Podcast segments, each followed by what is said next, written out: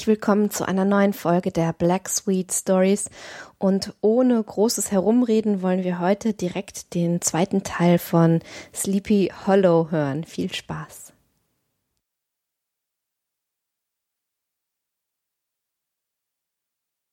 Als er das Haus betrat, war die Vereinnahmung seines Herzens komplett. Es war eines jener geräumigen Farmhäuser mit hochgiebeligen, aber tief abgeschrägten Dächern, erbaut in dem Stil, der aus der Zeit der ersten holländischen Siedler auf die Nachwelt gekommen war, wobei die niedrigen, auskragenden Traufen entlang der Vorderfront einen Laubengang bildeten, geeignet, um bei schlechtem Wetter abgedichtet zu werden. Darunter waren Dreschflegel aufgehängt, Ackergeschirr, diverse Haushaltsutensilien und Netze zum Fischfang im benachbarten Fluss. An den Seitenwänden waren zum sommerlichen Gebrauch Bänke errichtet und ein großes Spinnrad an dem einen Ende und ein Butterfass an dem anderen zeigten die vielfältigen Nutzungsmöglichkeiten, denen dieser imposante Vorbau gewidmet werden konnte. Von dieser Veranda aus trat der staunende Ickebot in die Diele, die das Zentrum des Gebäudes und den gebräuchlichen Aufenthaltsort der Bewohner bildete – hier blendeten Reihen von schimmernden, auf einer langen Anrichte arrangierten Zinntellern seine Augen. In der einen Ecke stand ein mächtiger Korb mit spinnfertiger Wolle, in einer anderen lag ein Packen Leinenzeug, frisch vom Webstuhl. Ährenkränze von Mais und Ketten von getrockneten Äpfeln und Pfirsichen hingen in hübschen Girlanden längs der Wände, vermischt mit der Pracht roter Pfefferschoten und eine halb offen gelassene Tür erlaubte ihm einen Blick in die gute Stube, wo die klauenfüßigen Stühle und dunklen Mahagonitische glänzten wie Spiegel. Feuerböcke funkelten samt begleitender Zange und Schaufel aus ihrer Ummantelung von Spargelspitzen hervor, künstliche Orangen und Muschelschalen zierten den Kaminsims, darüber waren Schnüre von verschiedenfarbenen Vogeleiern aufgehängt, ein großes Straußenei hing in der Mitte des Zimmers von der Decke herab, und ein bedachtsam offengelassener Eckschrank zeigte immense Schätze von altem Silber und wohlgekitteten Porzellan. Von dem Moment an, da Ichabod seinen Blick auf diese Gefilde der Seligkeit heftete, hatte es mit seinem Seelenfrieden ein Ende, und sein einziges Bemühen war's, wie er die Zuneigung der unvergleichlichen Tochter Van Tassels erringen könnte. Bei diesem Unternehmen freilich stand er mehr realen Schwierigkeiten gegenüber, als sie gemeinhin einem fahrenden Ritter von ehedem auferlegt waren, der selten etwas anderes zu bekämpfen hatte als Riesen, Zauberer, feuerspeiende Drachen und ähnlich leicht zu besiegende Widersacher, und der lediglich durch Pforten von Stahl und Eisen und Mauern von Diamant seinen Weg zum Burgverlies bahnen musste, wo die Dame seines Herzens gefangen saß – was er alles so leicht vollbrachte, wie sich jemand seinen Weg zur Mitte eines weihnachtlichen Plumpuddings freischneidet, und dann reichte ihm die Dame als eine Sache der Selbstverständlichkeit ihre Hand fürs Leben. Demgegenüber musste sich Ichabod seinen Weg zum Herzen seiner Landkokette bahnen, das bestückt war mit einem Labyrinth von Launen und Kapricen, die ihm immer wieder neue Misslichkeiten und Hindernisse darboten, und er hatte einem Heer von fürchterlichen Feinden aus Fleisch und Blut zu begegnen, den zahllosen rustikalen Verehrern, die jedes Portal zu ihrem Herzen besetzt hielten, ein wachsames und zorniges Auge aufeinander wahrend, doch allzeit bereit für die gemeinsame Sache gegen jeglichen neuen Konkurrenten zu Felde zu ziehen. Unter diesen war der schrecklichste ein grober, gröhlender, draufgängerischer Geselle mit Namen Abraham, beziehungsweise der holländischen Abkürzung entsprechend Brom von Brunt, der Held des umliegenden Landes, das Widerhallte vom Ruhm seiner gewaltigen und verwegenen Großtaten. Er war breitschultrig und stark knochig, mit kurzem, schwarz gekraustem Haar und einem derben, aber nicht unhübschen Gesicht, dessen Züge eine Mischung aus Spaßigkeit und Hochmut aufwiesen – seiner herkulischen Gestalt und der gigantischen Kräfte seiner Glieder wegen hatte er den Spitznamen Brum Bones, Knochenbrom, erhalten, unter dem er allerorten bekannt war.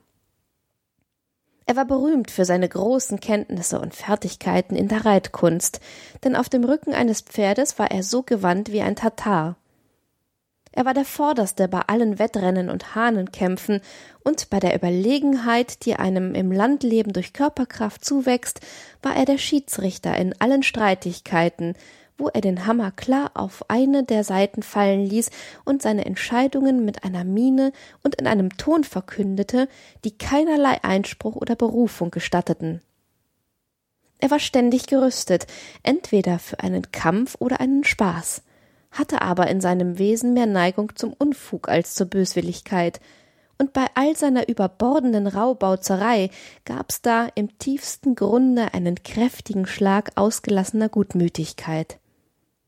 Er hatte drei oder vier muntere Kumpane, die ihn als ihr Vorbild betrachteten und an deren Spitze er die Gegend unsicher machte, im Umkreis von Meilen auf jedem Schauplatz von Fehde oder Lustbarkeit präsent. Bei kaltem Wetter war er an einer Pelzmütze zu erkennen mit einem flatternden Fuchsschwanz obendrauf, und wenn die Leute während einer ländlichen Zusammenkunft in einiger Entfernung diesen wohlbekannten Hauptschmuck ausmachten, heranfegend inmitten einer Korporalschaft wilder Reiter, sprangen sie aus Angst vor einem Ungewitter zur Seite. Bisweilen war seine Mannschaft zu hören, wie sie um Mitternacht die Farmhäuser entlang preschte, mit Juhu und Hallo, wie ein Trupp von Don Kosaken, und die alten Mütterchen aus dem Schlaf geschreckt, lauschten stets für einen Augenblick, bis die wilde Jagd vorbeigebrettert war, und riefen dann Ah, da pest Brom mit seiner Bande. Die Nachbarn sahen auf ihn mit einem Gemisch aus Furcht, Bewunderung und Gutwilligkeit, und wenn in der Umgegend irgendein verrückter Streich passierte oder eine rustikale Schlägerei, schüttelten sie jedes Mal den Kopf und garantierten, dass Brom der Anstifter gewesen sei. Dieser zügellose Heros hatte seit einiger Zeit die blühende Katrina als Objekt seiner ungeschlachten Galanterien auserkoren, und wenn seine amorösen Tändeleien auch manchmal den sanften Liebkosungen und Zärtlichkeiten eines Bären glichen, so flüsterte man doch, dass die Schöne seine Hoffnungen nicht ganz und gar entmutigte. Sicher ist, dass seine Avancen das Rückzugssignal für rivalisierende Kandidaten waren, die keine Neigung verspürten, den Liebespfad eines Löwen zu kreuzen, dergestalt, dass alle anderen Bewerber, als sie an einem Sonntagabend sein Pferd an Van Tassels Stakete festgemacht sahen, ein sicheres Zeichen, dass sein Meister drinnen am Pussieren war oder wie man's nennt, auf Freiers Füßen ging – voll Verzweiflung abzogen und den Krieg auf andere Schlachtfelder verlagerten. Das war der fürchterliche Rivale, mit dem Ichabod Crane zu ringen hatte, und alles genau erwogen, wäre ein stärkerer Mann als er vor dem Wettkampf zurückgeschreckt und ein klügerer verzweifelt. In seiner Natur jedoch herrschte eine glückliche Mischung aus Biegsamkeit und Ausdauer. Er war in Geist und Gestalt wie eine geschmeidige Gerte, nachgebend, aber zäh. Mochte er auch verbiegen, er zerbrach niemals. Und mochte er sich auch dem leisesten Druck beugen, sei's drum, in dem Moment, wo er weg war, zack, stand er wieder aufrecht und trug seinen Kopf so hoch wie eh und je. Gegen seinen Nebenbuhler offen zu Felde zu ziehen wäre Wahnsinn gewesen, denn das war kein Mann, der sich bei seinen Amuren in die Quere kommen ließ. Grad so wenig wie der stürmische Liebhaber Achilles. Darum machte Ichabod seine Avancen auf eine stille, zart andeutende Weise.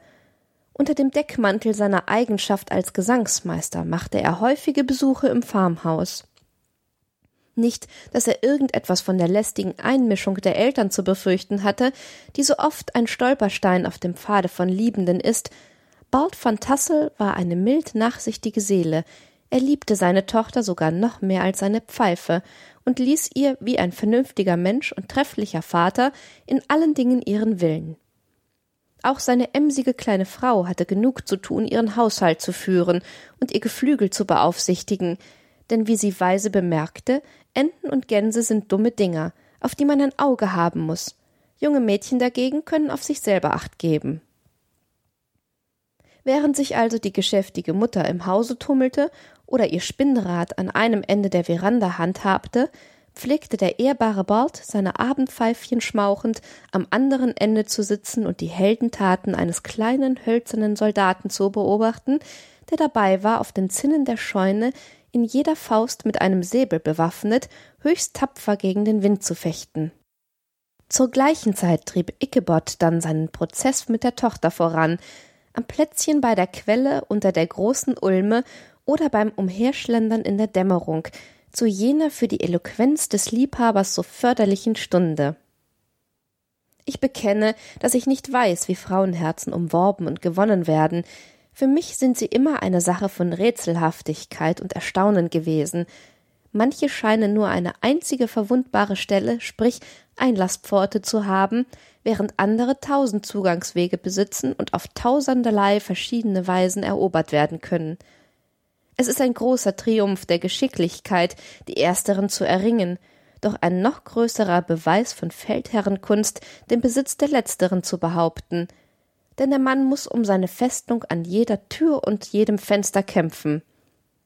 Einer, der tausend gewöhnliche Herzen gewinnt, ist deshalb zu einigem Ruhm berechtigt, doch derjenige, welcher die unbestrittene Herrschaft über das Herz einer Kokette wahrt, der ist tatsächlich ein Held. Sicher ist, dass dies bei dem großmächtigen Brom Bones nicht der Fall war, und von dem Moment an, da Ichabod Crane seinen Vorstoß unternahm, ging es mit den Geschäften des Erstgenannten erkennbar bergab. Sein Pferd war sonntags abends nicht länger verteut an den Staketen zu erblicken, und allmählich erwuchs eine tödliche Fehde zwischen ihm und dem Präzeptor von Sleepy Hollow. Brom, der einen gewissen Grad von rauer Rittertümlichkeit in seiner Natur hatte, würde die Dinge wohl gern bis zur offenen Kriegsführung getrieben und ihre Ansprüche auf die Dame, entsprechend der Sitte jener höchst bündigen und schlichten Denker der fahrenden Ritter von ehedem, durch einen Zweikampf geregelt haben. Doch Ichabod war sich der überlegenen Stärke seines Widersachers zu bewusst, um gegen ihn in die Schranken zu treten. Er hatte zufällig einen Prahlspruch von Bones aufgeschnappt, dass er den Schulmeister zusammenfalten und auf einem Regal seines eigenen Schulhauses ablegen würde, und er war zu vorsichtig, ihm eine Gelegenheit zu bieten. Es lag etwas extrem Herausforderndes in diesem halsstarrig friedlichen System, was Brom keine andere Möglichkeit ließ, als sich bei seinen Planungen auf die Vorräte an rustikalem Schabernack zu beschränken, und seinem Rivalen handfest rabiate Streiche zu spielen. Ichabod wurde das Objekt verrücktester Verfolgung durch Bones und dessen Bande rüpeliger Reiter. Sie suchten seine bis dahin friedvollen Gefilde heim, räucherten seine Singschule aus, indem sie den Kamin verstopften, brachen nachts, ungeachtet der furchtgebietenden Befestigungen aus Weidenschlingen und Fensterlatten in sein Schulhaus ein und kehrten das Unterste zu Oberst so dass der arme Schulmeister zu glauben begann, sämtliche Hexen des Landes hätten dort ihr Treffen abgehalten. Doch was noch weit verdrießlicher war, Brom nutzte jede Gelegenheit, ihn in Gegenwart seiner Herren lächerlich zu machen, und stellte einen schurkischen Hund, dem er beigebracht hatte, auf die albernste Manier zu winseln, als einen Rivalen Ickabots vor, sie in Psalmodie zu instruieren. In dieser Weise nahmen die Dinge eine Zeit lang ihren Lauf, ohne irgendeinen wesentlichen Effekt auf die jeweilige Situation der streitenden Mächte auszuüben. An einem schönen Herbstnachmittag saß Ichabod in tiefsinniger Stimmung thronend auf dem erhabenen Stuhl, von dem herab er üblicherweise alle Vorgänge in seinem kleinen Gelehrtenreich beobachtete. In seiner Hand schwang er ein Lineal, jenes Zepter despotischer Macht, die Gerte der Justiz ruhte auf drei Nägeln hinter dem Thron, als beständiges Schrecknis für Übeltäter, dieweil man auf dem Pult vor ihm mancherlei Konterbande waren und verbotene Waffen hätte erblicken können, entdeckt an den Gestalten unnützer Lümmel, etwa angekaute Äpfel, Knallpistolen, Brummkreisel, Fliegenfallen und ganze Legionen von sprungbereiten kleinen Papierkampfhähnen. Offenkundig hatte es vor kurzem irgendeinen abschreckenden Akt der Gerechtigkeit gesetzt, denn seine Schüler waren allesamt geschäftig über ihre Bücher gebeugt oder hinter ihnen, vorsichtig mit einem Auge auf den Lehrer blinzelnd, am Flüstern. Und im ganzen Schulzimmer herrschte eine Art von summender Stille. Die wurde plötzlich unterbrochen durch das Auftauchen eines Negers in hanfleinender Jacke und Hose, dem Fragment eines rundhelmigen Hutes ähnlich der Kappe des Merkur und niedergelassen auf dem Rücken eines struppigen, wild halb zugerittenen Fohlens, das er anstelle eines Halfters mit einem Strick im Zaum hielt. Er kam zur Schultür heraufgeklappert mit einer Einladung für Ichabod an einer Lustbarkeit teilzunehmen, beziehungsweise einem Quilting Frolic, das an jenem Abend bei Minher van Tassel stattfinden sollte, und nachdem er seine Botschaft mit jenem bedeutungsvollen Gebaren und jener Bemühung um schöne Sprache vorgetragen hatte, welche ein Neger bei kleinen Sendungsaufträgen dieser Art gern an den Tag legt, sprengte er über den Bach und man sah ihn den Hohlweg hinauf von dannen preschen, erfüllt von der Wichtigkeit und Allbedürftigkeit seiner Mission. In dem eben noch stillen Schulzimmer war jetzt alles Hektik und Tamtam. -Tam. Die Scholaren wurden durch ihre Lektionen gehetzt, ohne bei Kleinigkeiten innezuhalten. Die Flinken von ihnen übersprangen straflos mehr als die Hälfte, und die Zögerlichen bekamen dann und wann einen schmerzhaften Bescheid auf den Rücken, um ihr Tempo zu beschleunigen oder ihnen über ein schweres Wort hinwegzuhelfen. Bücher wurden beiseite gepfeffert, ohne zurück auf die Regale gestellt zu werden. Tintenfässer wurden umgekippt, Bänke zu Boden gestürzt, und die ganze Schule wurde eine Stunde vor der üblichen Zeit in die Freiheit entlassen, worauf alles davonstürmte wie eine Legion junger Kobolde, tobend und kreischend über den Rasen hinweg vor Freude über die frühe Befreiung.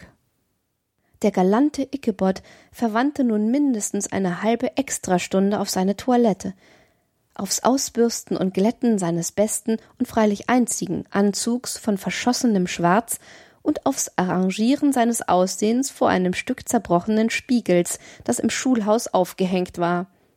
Damit er den Auftritt vor seiner Gebieterin im echten Stil eines Kavaliers absolvieren könnte, borgte er sich ein Pferd von dem Farmer, bei dem er grad untergebracht war, einem cholerischen Holländer mit Namen Hans van Ripper, und solchermaßen stattlich beritten, zog er hinaus wie ein fahrender Ritter auf der Queste nach Aventüren. Doch sollte ich wohl passenderweise, getreu im Geist romantischer Historie, einigen Aufschluss geben über den Anblick und die Ausstaffierung meines Helden und seines Streitrosses. Das Tier, das er ritt, war ein abgezehrter Ackergaul, der fast alles überlebt hatte, außer seiner Bösartigkeit – er war mager und zottig, mit einem Hirschhals und einem Kopf wie ein Hammer. Seine falbe Mähne und sein Schwanz waren verfilzt und mit Kletten verklebt. Sein eines Auge hatte die Pupille eingebüßt und war starr und gespenstisch, doch das andere hatte das Glitzern eines wahren Teufels in sich. Bei alledem musste er zu seiner Zeit Feuer und Hitze besessen haben, sofern wir nach dem Namen urteilen dürfen, den er trug. Gunpowder, Schießpulver.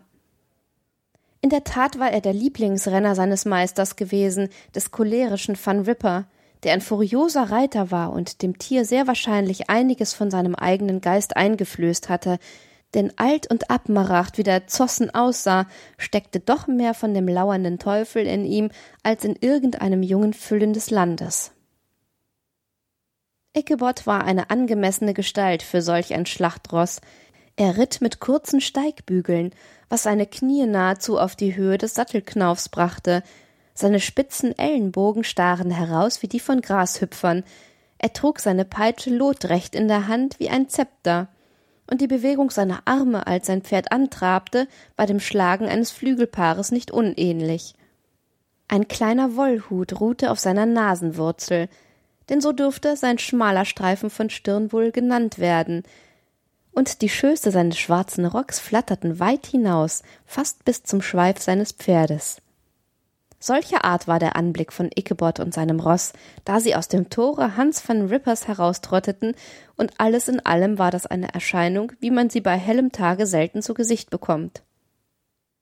Es war, wie ich's gesagt hab, ein schöner Herbsttag, der Himmel war klar und heiter, und die Natur trug jenes üppige und goldene Kleid, das wir in Gedanken stets mit der Idee des Überflusses verbinden. Die Forsten hatten ihre braune und gelbe Tracht angelegt, während einzelne Bäume der zarteren Art durch die Fröste schon in leuchtende Farbschattierungen von Orange, Purpur und Scharlach getaucht waren.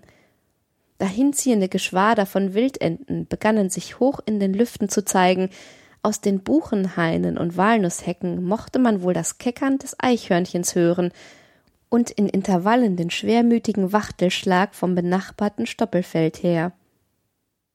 Die kleinen Vögel waren dabei, ihre Abschiedsbankette zu halten.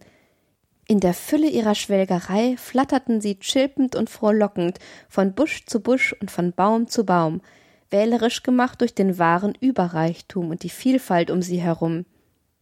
Da war der ehrbare Cock Robin, das Rotkehlchen, die Lieblingsbeute halbwüchsiger Sportsmänner, mit seinem lauten, klagenden Gesang, und die zwitschernden Amseln in schwarzen Scharen dahinfliegend, und der goldbeflügelte Specht mit seinem Scharlachschopf und seiner breiten schwarzen Halskrause und seinem glänzenden Gefieder, und der Seidenschwanz mit seinem rot getupften Flügeln und dem gelb getupften Sterz und seiner kleinen Montero Jagdkappe aus Federn, und der Eichelherr, dieser lärmende Hans Wurst, in seinem geckenhaften blauen Rock und der weißen Unterwäsche, am Schreien und Schwatzen, am Nicken und Ducken und Bücken und vorgeblich drauf aus, mit jedem Singvogel des Hains auf gutem Fuße zu stehen. Als Ekebot gemächlich auf seinem Weg vorantrabte, streifte sein Auge, stets offen für jegliches Symptom kulinarischen Überflusses, mit Behagen über die Schätze des munteren Herbstes hinweg. Auf allen Seiten erblickte er eine unermeßliche Fülle an Äpfeln, manche in beeindruckender Opulenz an den Bäumen hängend, manche in Körben und Fässern versammelt, um zu Markte zu gehen, andere bestimmt für die Ciderpresse zu hohen Pyramiden aufgetürmt. Weiter entfernt sah er gewaltige Felder von Mais, dessen goldene Ehrenkolben aus ihren Laubhüllen hervorspähten und das Versprechen auf Kuchen und buttrigen Pudding abgaben. Und ihnen zu Füßen liegend die gelben Kürbisse, die ihre schönen runden Bäuche zur Sonne hinkehrten und glänzende Aussichten verhießen auf die köstlichste aller Pasteten. Und dann wieder kam er an duftigen Buchweizenfeldern vorbei, die das Odeur des Bienenkorbs verströmten, und als er sie betrachtete, stahl sich in sein Gemüt ein süßer Vorgeschmack von leckeren Pfannkuchen, gut in Butter gewendet und mit Honig oder Sirup bestrichen, von der feinfühligen kleinen, grübchenverzierten Hand Katrina van Tassels. Solchermaßen seinen Sinn mit süßen Gedanken und überzuckerten Mutmaßungen fütternd, zog er an den Hängen einer Kette von Hügeln entlang, die auf einige der anmutigsten Szenerien am mächtigen Hudson hinausblickten, die Sonne rollte ihre ausladende Scheibe mählich gen Westen hinab. Die weite Ausbuchtung des Tapansee lag unbewegt und spiegelglatt da. Nur dass hier und dort ein sachter Wogengang die blauen Schatten des fernen Berges hin und her wiegte und verlängerte.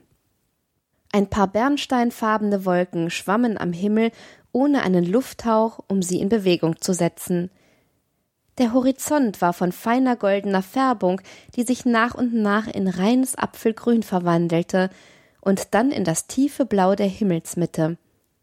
Ein schräger Strahl wallte zögerlich auf den bewaldeten Spitzen der Klippen, die an einzelnen Stellen den Fluss überwölbten, und verlieh so dem Dunkelgrau und Purpurrot ihrer felsigen Abhänge größere Tiefe. In der Ferne dümpelte eine Schaluppe, langsam mit der Tide dahintreibend, während ihr Segel nutzlos am Mast hing. Und da der Widerschein des Himmels über das stille Wasser schimmerte, schien es, als schwebe das Boot in den Lüften. Es ging gegen Abend, als Ichabod bei der Burgfeste des Heeren van Tassel anlangte, die er voll bestückt mit dem Stolz und der Blüte des umliegenden Landes vorfand, Alte Farmer, ein hager, ledergesichtiges Geschlecht in hausgemachten Jacken und Kniehosen, blauen Strümpfen, riesigen Schuhen und grandiosen Zinnschnallen, ihre energischen, verwitterten kleinen Frauen in eng angepressten Hauben, lang taillierten kurzen Kleidern, selbstgenähten Unterröcken, mit Scheren und Nadelkissen und bunten, seitlich umgehängten Kattuntaschen dralle Mädels, beinahe so altbacken wie ihre Mütter, ausgenommen dort, wo ein Strohhut, ein hübsches Band oder vielleicht sogar eine weiße Bluse Anzeichen von städtischer Innovation verrieten. Die Söhne in kurzen Jacken mit eckig geschnittenen Schößen und Reihen von ungeheuren Messingknöpfen und ihr Haar durchweg nach der Mode der Zeit zum Zopf geflochten, besonders wenn sie sich zu diesem Zweck eine Aalhaut verschaffen konnten, die im gesamten Land als potentes Nähr- und Stärkungsmittel des Haares galt. Der Held der Szene aber war Brom Bones, der auf seinem Lieblingshengst Daredevil, Teufelskerl, zu dem Treffen gekommen war.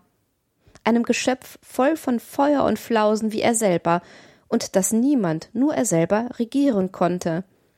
In der Tat aber war er dafür bekannt, bösartige, allen Sorten von Tücke ergebene Tiere zu bevorzugen, die den Reiter in beständiger Gefahr hielten, das Genick zu brechen, denn er erachtete ein pflegeleichtes, wohlzugerittenes Pferd als unwürdig für einen Burschen mit Herz.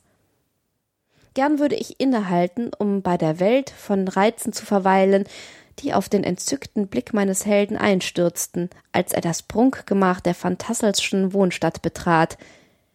Nicht jene der Schar kerniger Maiden mit ihrem üppigen Gepränge von Rot und Weiß, vielmehr die umfassenden Reize eines genuin holländischen ländlichen Teetisches zur köstlichen Zeit des Herbstes.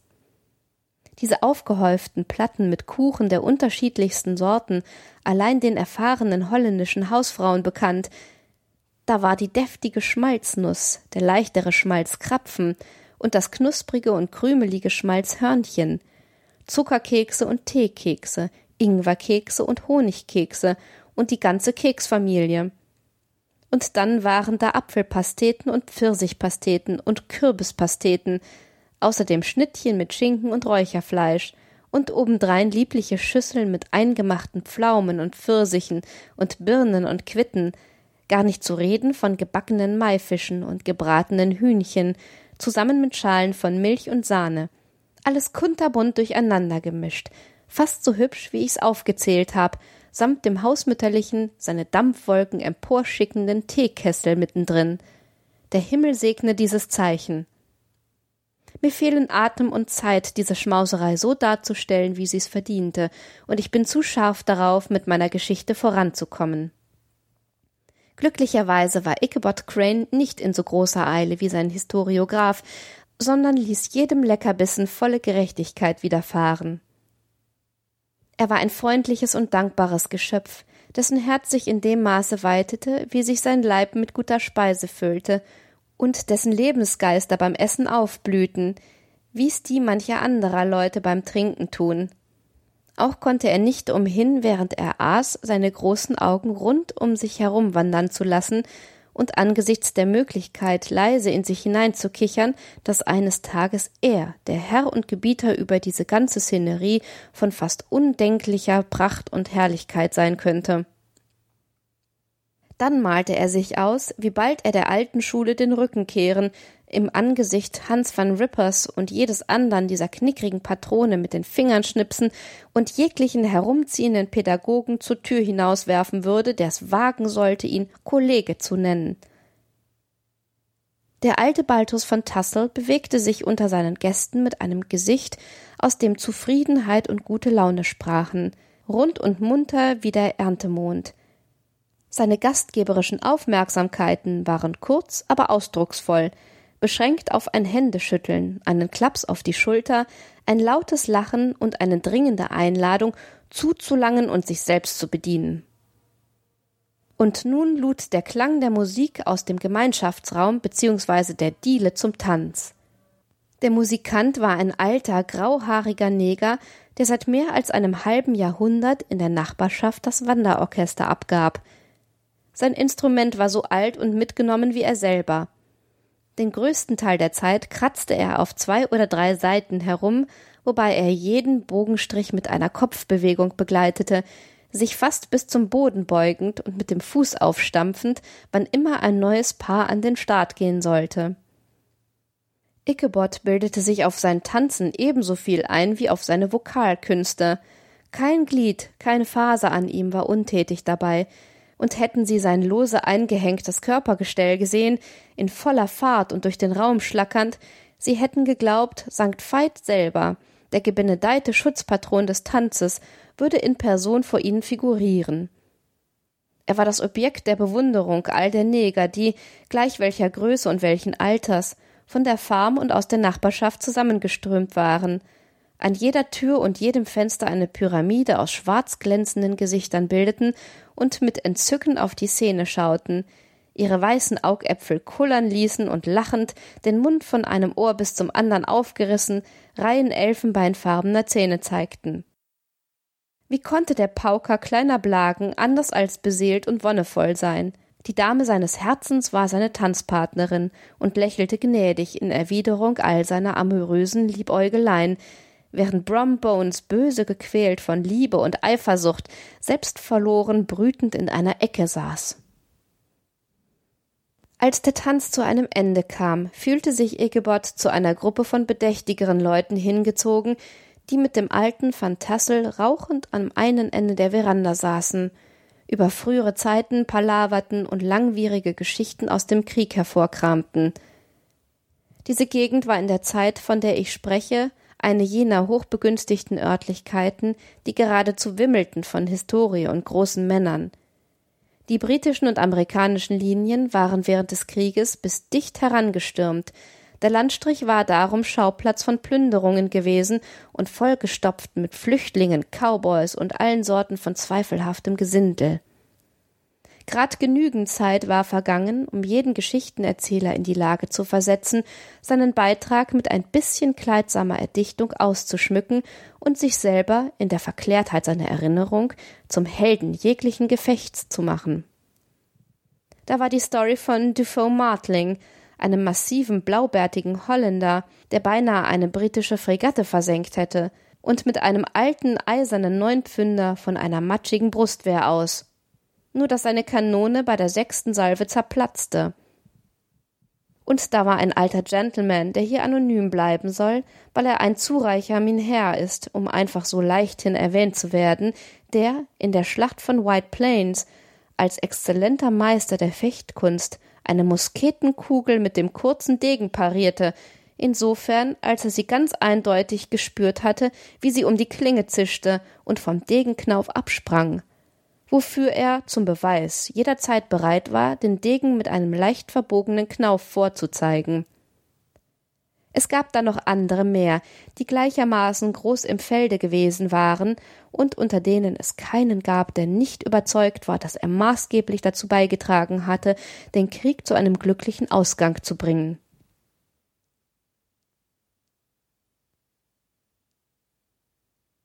Und damit beschließen wir eine weitere Folge der Black Sweet Stories.